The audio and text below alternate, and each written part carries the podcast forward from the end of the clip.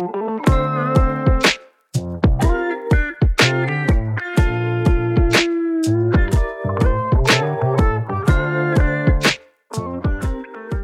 Всем добрый день, на связи лаборатория инноваций Legal Tech. Меня зовут Елизавета, и сегодня мы обсудим некоторые вопросы правового регулирования музыкальной индустрии. А, в гостях у нас Илья Андреевич Чамуха, юрист по авторскому праву в музыкальной индустрии, партнер практики IP IT юридической фирмы Private Law Attorneys, преподаватель Высшей школы экономики.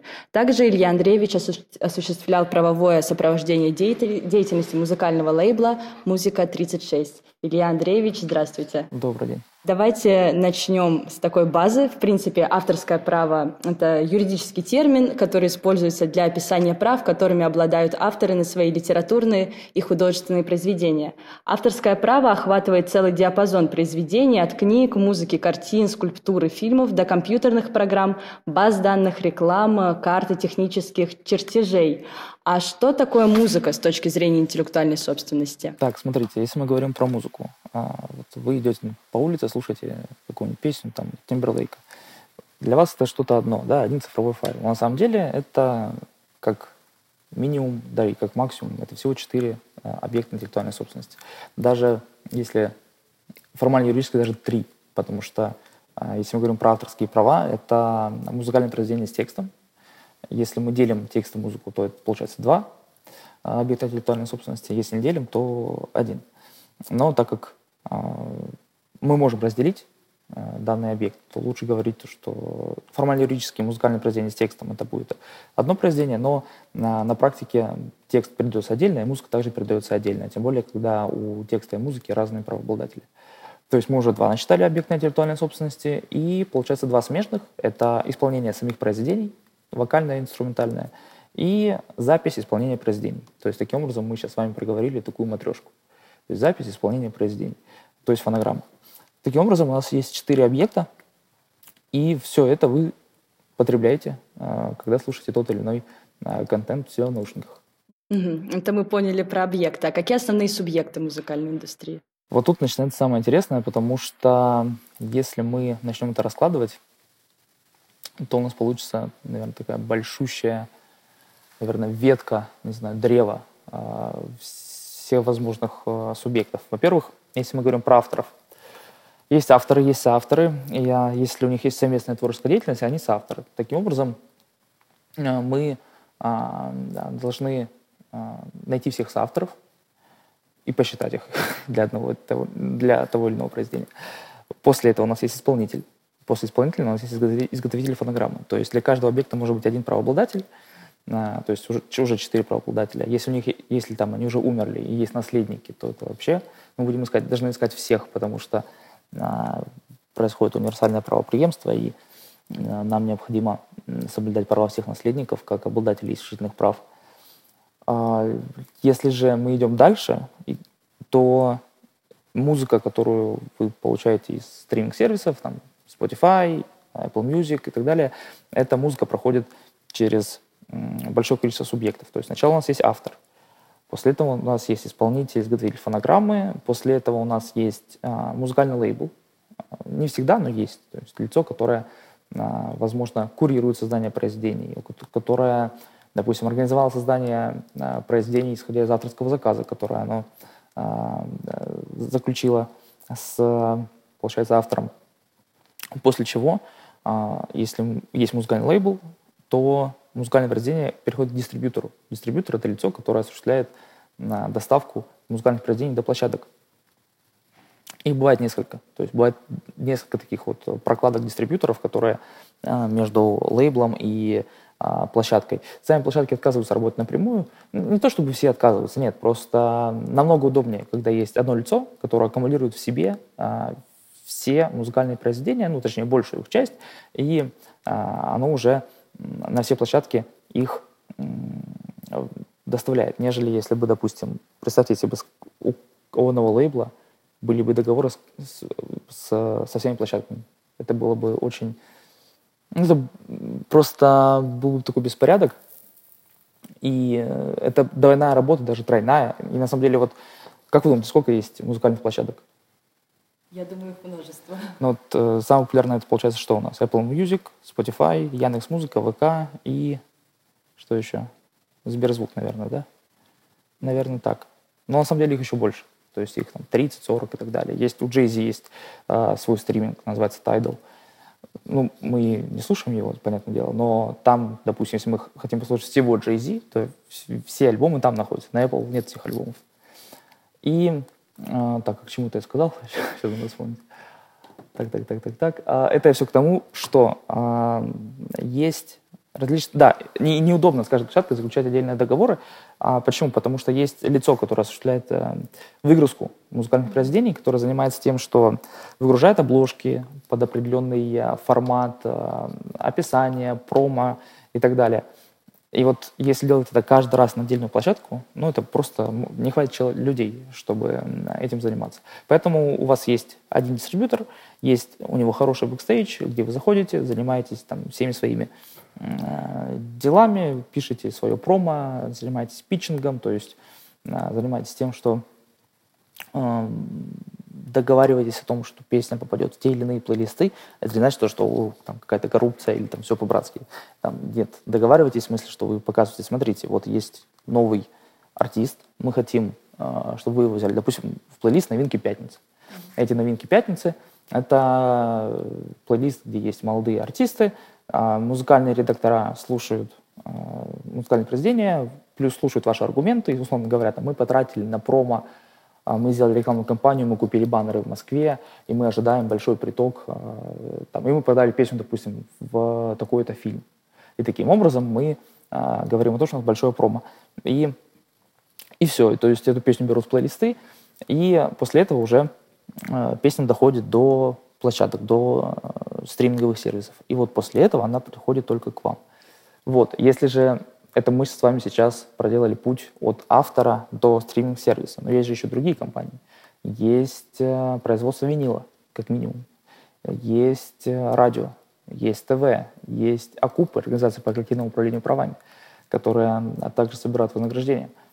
И, ну, таким образом мы, получается, уже с вами в голове строим такую уже сетку из э, всевозможных а, субъектов, которые так или иначе пересекаются. Но если мы говорим про ядро, то это, как правило, это музыкальный лейбл э, или сам артист, если, допустим, он занимается, ну, если это, допустим, большой артист, и он может позволить себе работать напрямую с площадкой, точнее, с площадкой, дистрибьютором, э, и к нему напрямую идут э, там, музыкальные или не музыкальные, допустим, кинокомпании для того, чтобы а, или рекламные компании те же, э, или концертные агентства, для того, чтобы с ним иметь дело.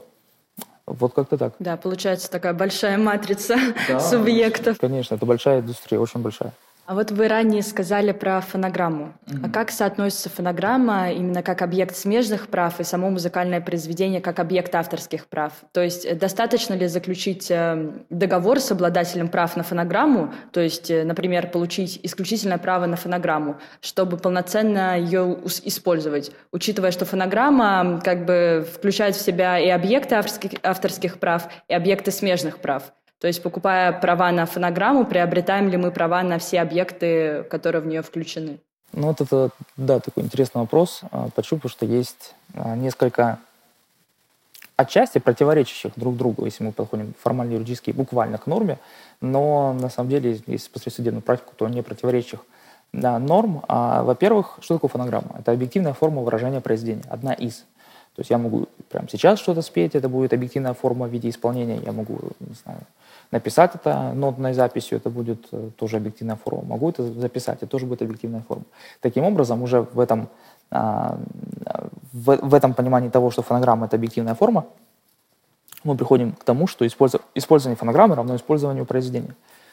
Более того, если мы говорим про смежные права, то мы вспоминаем математику, геометрию, смежные углы и вот э, как они сосуществуют. Э, и действительно, получается, если мы говорим про смежные права, то в ГК у нас закреплено четко, что осуществление смежных прав осуществляется только исходя, после соблюдения авторских прав. То есть э, субъекты смежных прав должны соблюдать права авторов произведений. И если же мы уже идем в частности, если мы говорим про исполнителя, то исполнитель обязан соблюдать права автора.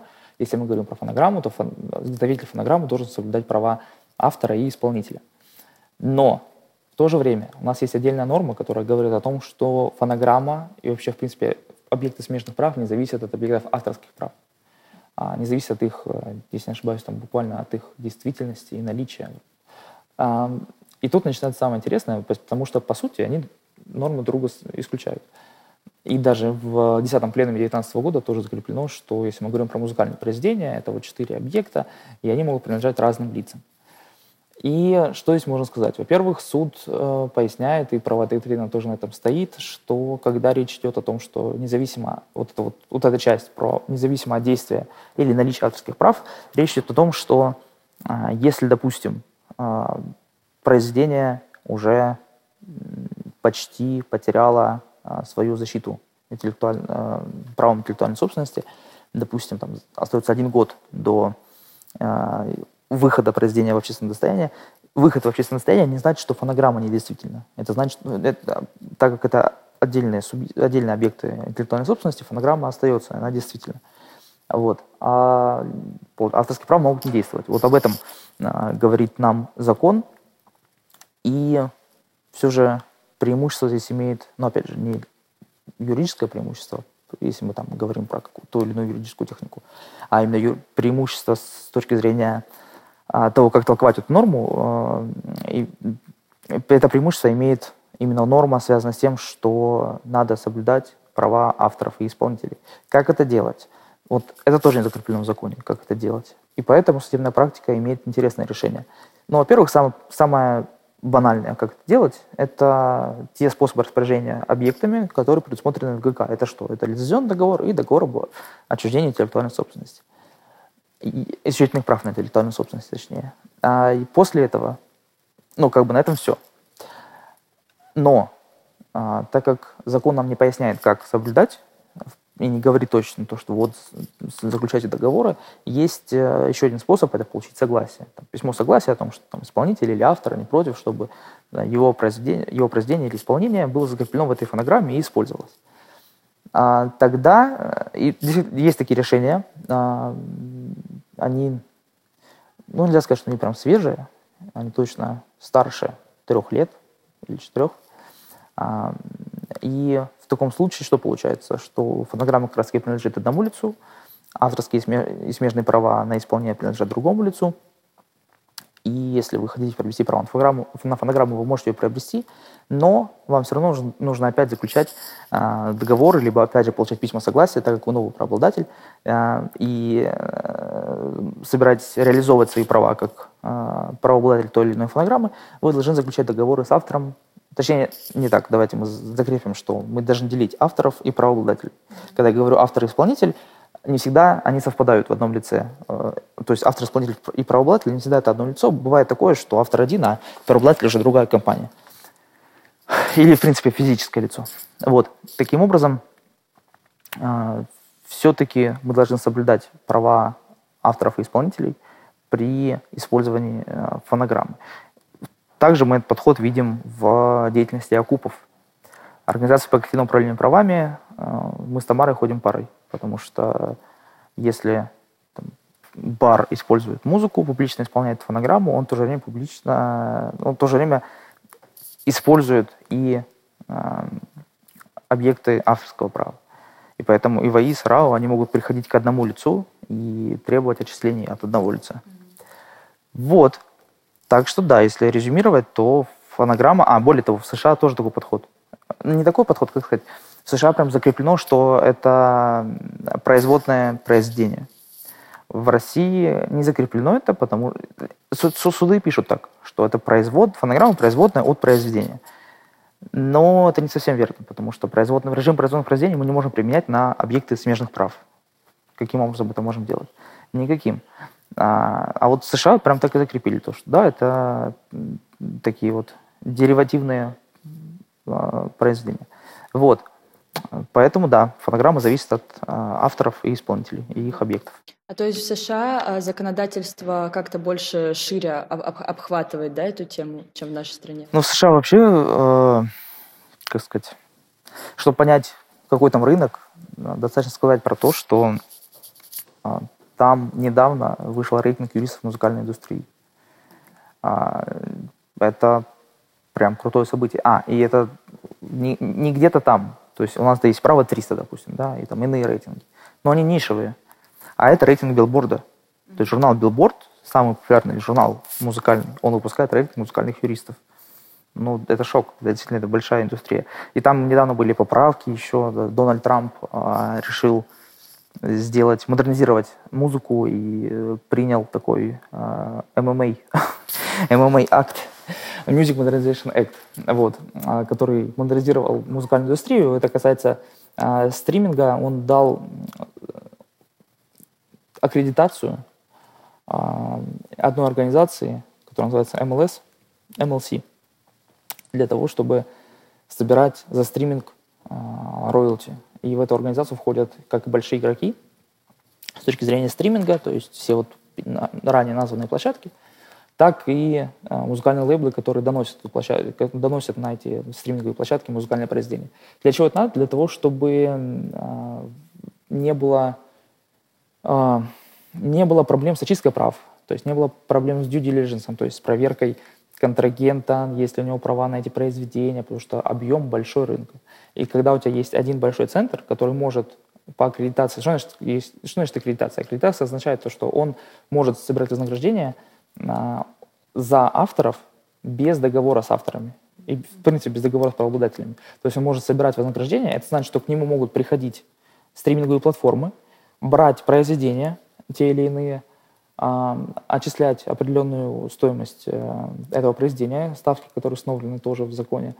И после этого либо этот орган передает дальше авторам, правообладателям, исполнителям и так далее отчисления, либо он их хранит у себя, его, допустим, в России есть ретроспективный сбор а, три года, есть, то есть за предыдущие способы использования. То же самое в США. То есть он копит, копит, копит, и получается потом, когда к нему приходит автор, он, автор, исполнитель, правообладатель, он ему отдает уже. Вот, поэтому, да, там очень все широко развито, и это очень интересно наблюдать. В общем, российскому законодателю есть к чему стремиться. Ну да, да. Вот. Это точно. Ну, у нас у каждого музыкального произведения есть автор. Mm-hmm. У автора авторские права, которые охраняются законом. Это значит, что только он имеет право извлекать выгоду из результата своей интеллектуальной деятельности, а иные лица по общему правилу не могут использовать произведение без его согласия. Вот. А почему же в России так часто нарушают авторские права, и что нужно поменять в законе, чтобы сократить этот поток нарушений? Ну вот вряд ли что в законе надо менять. Мне кажется, ну, тут, наверное, что первичнее. То есть изменение в законе меняет поведение людей, либо поведение людей а меняется из-за других факторов, и вот закон менять не надо. То есть э, простой пример. Лет 6-5 назад мы слушали музыку через что? Зайцев нет, да, или еще другие сервисы, пиратство, которое было ВКонтакте в том числе. То есть большое количество нелегальной музыки было. Сейчас мы дошли до того, что мы платим за контент. Но это хороший рывок потому что мы поменяли свое такое право сознания и свое э, мышление, что за труд нужно платить, и это нормально. Вот. А почему нарушают права? Ну, я не могу сказать, что... Ну, по незнанию нарушают права, потому что... Вот простой пример, когда а, пиратские версии тех или иных произведений выходили в Телеграм, и мне приходилось общаться с большими, ну, большими, а, точнее, администраторами больших каналов, они мне говорят, а, так я же купил этот альбом в iTunes за 20 рублей. Я говорю, и что? То есть вы думаете, что вы приобрели права, все? То есть э, нет, вы приобрели права для личного использования. Вот такое незнание, оно ведет к тому, что э, либо вы нарываетесь на то, что вашу деятельность будут блокировать, например, в где, где-то еще, там, на других площадках, либо действительно реальные иски. Реальные иски за нарушение интеллектуальной собственности. Вот, поэтому я не знаю даже, что надо менять. Наверное, нужно просто приучать людей к тому, что надо за все платить.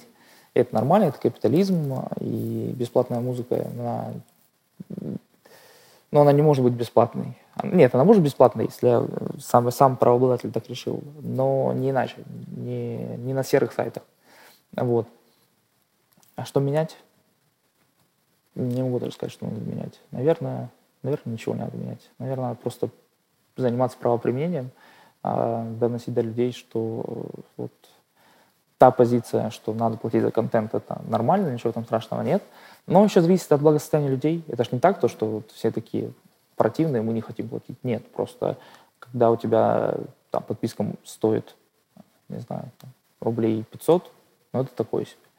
Сейчас, получается, подписка в России стоит не так много. Тем более всякие скидки. Там, например, студенческая скидка для Apple Music 75 рублей, насколько я помню, там прослушивание музыки. Это уже проще.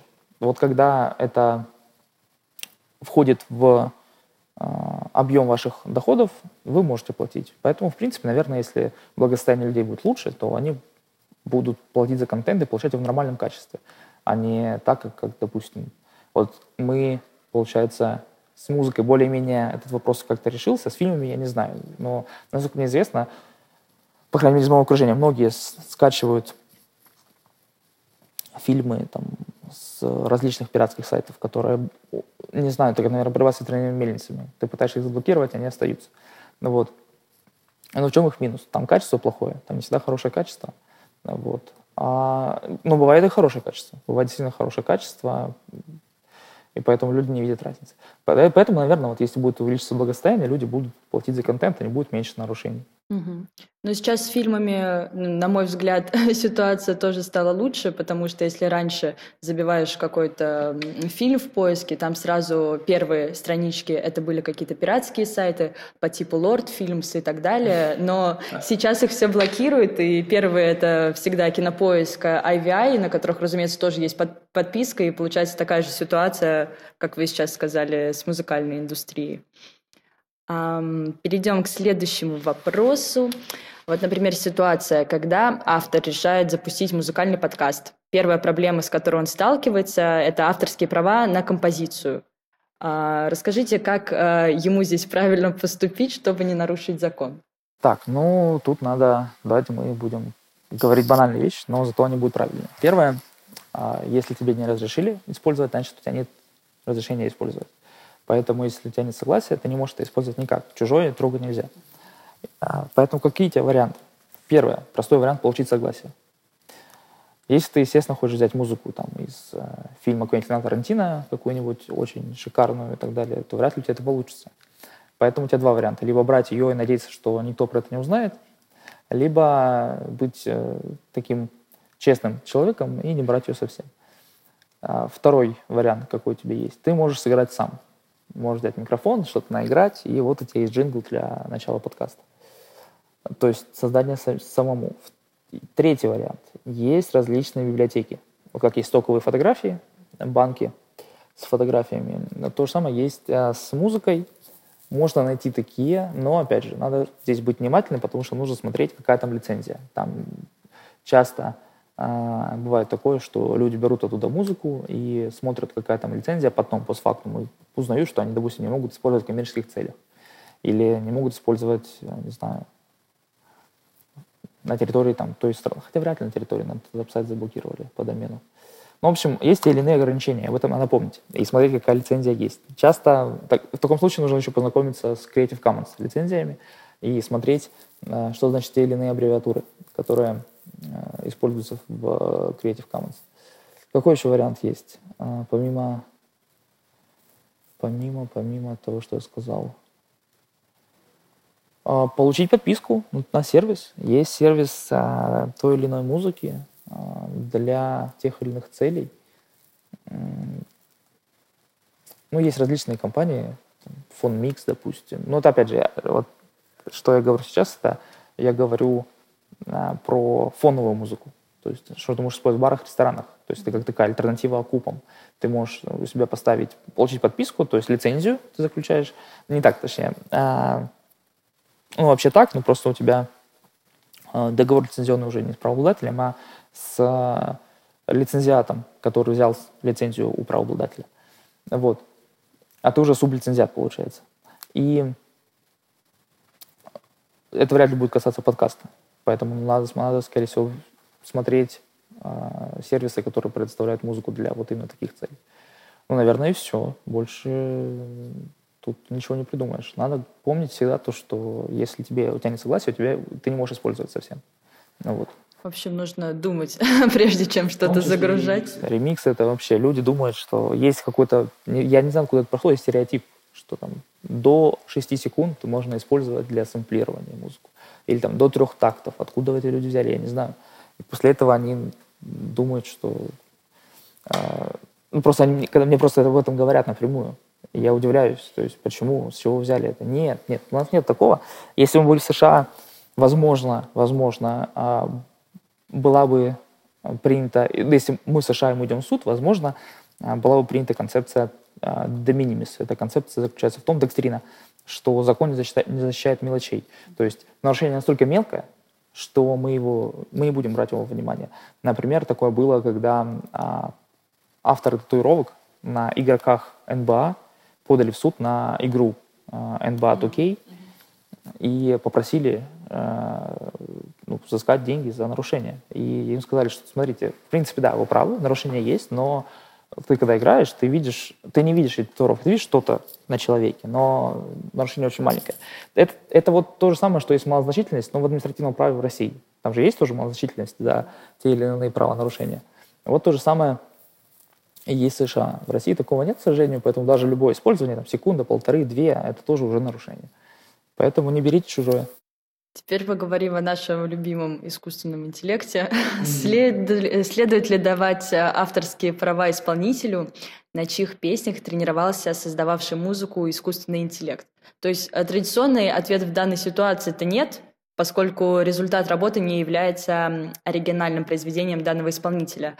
И что вы думаете на, на этот повод, на То этот счет? Вы имеете в виду, что если я беру сервис, что-то забиваю, угу получаю музыкальное произведение и говорю, что это мое. Да, вот как с картинками сейчас. Ну, вообще, давайте мы откатимся назад. Если мы говорим про искусственный интеллект, у нас всегда есть, э, не всегда, а точнее, точнее, долгое время сейчас, до той или иной правовой определенности есть три подхода. Первый подход, что это э, произведения, которые не защищаются э, исключительным правом, интеллектуальной собственностью, и, э, в принципе, они, каждый может их использовать. Второй подход заключается в том, что мы предоставляем защитные права а, программистам, которые создали этот софт, который создает те или иные объекты интеллектуальной собственности. Третий подход заключается в том, что как раз-таки права у пользователя, который вбивает, допустим, я хочу стихи, как у Оксимирона, и получает текст, как у Оксимирона. Mm-hmm. Ну, забивает другие параметры. Какой из них более верный? Ну, тут надо не знаю, на самом деле. Тут надо думать все за и против. Если мы говорим про программиста, который это создал, ну тут сложнее, потому что, э, опять же, мы не знаем, сколько программистов. А, по идее, получается, если это действительно так, то тут баланс уходит в сторону компаний, которым принадлежат эти софты. Если мы делаем перекос в другую сторону, даем права пользователю, то, в принципе, есть такая мысль, что будет паразитирование на этих сервисах, и будет прям большущее количество таких произведений, которые созданы а, пользователями, и каждый будет читать, и каждый будет говорить о том, что он правообладатель, там, и все вот эти вот тексты это его. Но с другой стороны, но опять же, а если мы не защищаем эти произведения совсем, то тоже странно. Почему?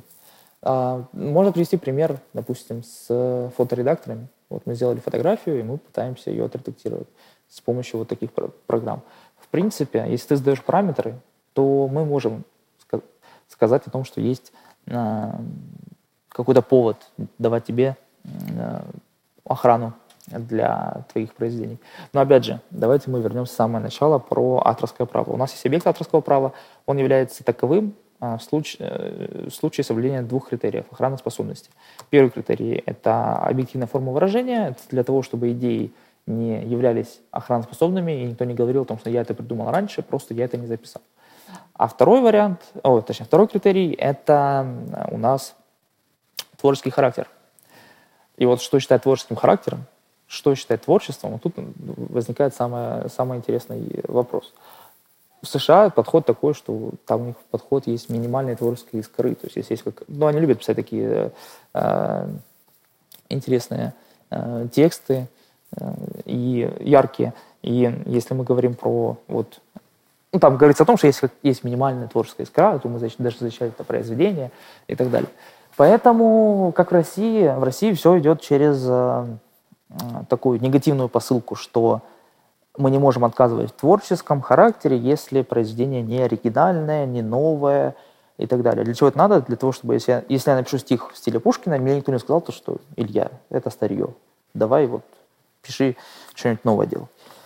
Вот, поэтому тут нужно смотреть на творческий характер, наверное. Есть, но опять же, я уверен, что будут, что вот такое решение, если мы даем права пользователям, а, которые вложили свой творческий, свой труд творческий в создание, как минимум, в внесение тех или иных а, критериев для создания искусственным интеллектом а, произведения – это будет половинчатым решением, потому что я уверен наверняка, что будет искусственный интеллект, который будет самостоятельно, без а, каких-то без каких-то заранее подготовленных а, пользователям а, критериев что-то создавать. Наверняка же будет а, такое, что ты, не знаю, просто купил себе вот такой искусственный интеллект, с которым ты общаешься, рассуждаешь, он живет своей жизнью просто в компьютере у тебя. И раз там, может, ты проснешься, такой, смотри, я написал там стихотворение. И что ты будешь говорить, что ты это твое? Нет. Вот, поэтому как половинчатое решение, мне кажется, это хорошее решение, потому что мы тут а, придерживаемся такого хорошего принципа, а, законодательного принципа того, что у нас норма, она универсальна. Мы последовательны. Мы говорим о том, что вот у нас есть критерии охраноспособности, мы стоим на нем, и, в принципе, этот человек, он как-то задал критерии, получил произведение, которое создал искусственный интеллект, да, он его создал, но, по сути, он сделал компиляцию такую. А, но идея это, допустим, смешать э, бульдога с носорогом, это же была его идея, поэтому давайте мы будем э, защищать его вот такую идею. А форма выражения просто была сделана с помощью с помощью искусственного интеллекта. То же самое же было с фотографами. А, были дискуссии о том, что зачем давать право фотографам, они же просто нажимают на кнопку. Вот. Но, опять же, фотографы тоже не просто нажимают на кнопку. Как минимум мы нажимаем на центр экрана, уменьшаем или увеличиваем яркость, чтобы было красиво. Вот. Поэтому, наверное, такая позиция. Я считаю, что, наверное, пользователям, если есть творческий характер, то можно исходить из этого, из этой универсальной нормы, а, который, основной даже нормы авторского права, Э, который говорит нам об охраноспособности, и стоять на этом, и мы будем последовательны, как минимум последовательны, а не будем менять все а, прям кардинально, исходя из а, каких-то индустриальных перемен. Обсудим еще одну актуальную тему. Многие думали, что это такой а, мыльный пузырь, который до сих пор еще не лопнул. Это NFT. А, есть ли будущее музыкальных NFT? Ну, в принципе, почему бы и нет. А, вопрос в том, опять же, чтобы была какая-то культура а, и была ценность этого продукта. А, есть позиция того, что NFT это просто на один раз. То есть ты купил, ты потом не перепродашь. То есть был ажиотаж, это все поднялось вверх, ты купил, решил, что это дальше будет расти, но потом спадает этот хайп, и все. Есть примеры в музыкальной индустрии, когда действительно э, вот люди выпускают NFT э, в форме точнее, как в сфере музыки. Допустим, есть такой рэпер Тори Ланис, а, американский, он выпустил, причем это даже не, как сказать, это даже не нормальные мастера были, это были демки. Он просто выпустил демки по одному доллару за демку. И все, и он за день стал миллионером. Был миллионный тираж, и все. То есть в чем суть всей этой технологии? Ты, по сути, ты обладаешь уникальным цифровым файлом и все. Вот ты обладаешь уникальным цифровым файлом, и ты можешь его слушать, можешь как-то... Опять же, использовать ты можешь только в личных целях. Потому что если мы говорим про NFT, допустим, вот я захочу выпустить NFT, что я сделаю? По сути, по сути, как способ использования, если мы идем по 1270, то это, наверное, воспроизведение. Мы воспроизводим на цифровом файле музыкальное произведение, и а, Потому что что такое воспроизведение? Это копирайт, то есть право на копию. А если у нас есть цифровое произведение, которое а, мы можем выделить копию одно от другой, то это тем более воспроизведение, потому что а, я а, через интернет продаю цифровую копию музыкального произведения.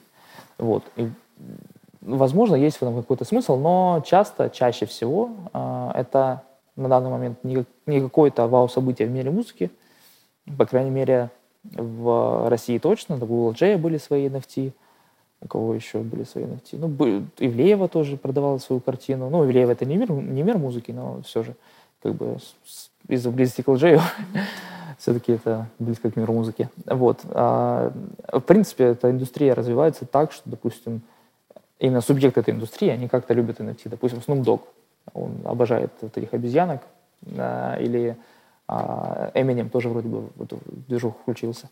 Вот. Но чаще всего, что я вижу, это есть площадки, которые позволяют приобретать NFT других артистов, и эти NFT, они больше похожи, знаете, на, наверное, на ценную бумагу. В чем это выражается? В том, что ты, у тебя, допустим, есть четыре вида токена, и ты можешь купить один из токенов. То есть ты берешь токен, допустим, серебряный, и ты получаешь музыкальный, музыкальный альбом, допустим, чисто вот твоя копия. Получаешь приглашение на какой-то концерт, а на один, куда захочешь. И, и что-то еще. Там есть платина, золото, то есть ты просто покупаешь какие-то пакеты. Но опять же, там NFT — это маленькая часть от пакета, который ты получаешь. Ты получаешь NFT, но правильно с этим ты получаешь, допустим, винил от артиста с его подписью. Но это же не NFT, ты, это, ты получаешь прям почтой винил. вот. NFT — это вот получается только цифровой файл. Поэтому да, это больше как э, промо-компания. А, вот, кстати, у, Иманбека, который получил Грэмми, за свой ремикс Roses, а, он тоже выпустил NFT. И там было все это, там тоже было с розочками, вот так все красиво оформлено. И там как раз-таки вот были вот эти вот паки, которые ты мог покупать. Но, как правило, это большие деньги. И это один из способов просто, способов, во-первых, показать, что, смотрите, я айтишник, я актуальный, я в тренде, а, первое. А второе – это способ э, поднять денег, если а, ты уверен, что есть фанаты, которые готовы заплатить такую стоимость, потому что это тоже немалые деньги вообще-то. Да, вот. В России, возможно ли это э, прямо так полноценно, я не знаю, если, допустим, какой-то артист выпустит, мне кажется, если какой-то артист сейчас выпустит альбом в NFT, то он просто пиратскими копиями разбежится и все. Тем более сейчас, тем более сейчас, когда уже есть сообщение о том, что музыкальные площадки выпускают э, пиратские, официально выпускают пиратские произведения, которые там, Sony Music, допустим, изъяла из каталога в России, то есть Тейлор Свифт и другие артисты. Вот. Поэтому, увы, увы, э, сейчас э, мы немножко возвращаемся к пиратству, тем более, поэтому нам до NFT еще далеко. Ну да, сейчас NFT это больше, как вы правильно сказали, тренд, но Возможно, этот рынок будет расширяться с развитием метавселенной, которая mm. сейчас не стоит на месте. Да, да, в принципе, да. Вот это еще тоже интересный вопрос с метавселенными, как это будет регулироваться, потому что тут надо копать еще глубже. Вопрос юрисдикции, допустим. Какое право мы применяем в данном случае? А, а от этого зависит, э, от этого уже зависит то, а, как защищаются произведения. То есть в некоторых странах, получается, произведения защищаются в течение жизни автора плюс еще 50 лет. Это минимум. Если, если мне не изменяет память, это минимум по Женевской конвенции. А потом, точно не Женевской, наверное, Женевской. Потом в России, допустим, 70 лет. А в других странах еще больше. В США вроде бы больше.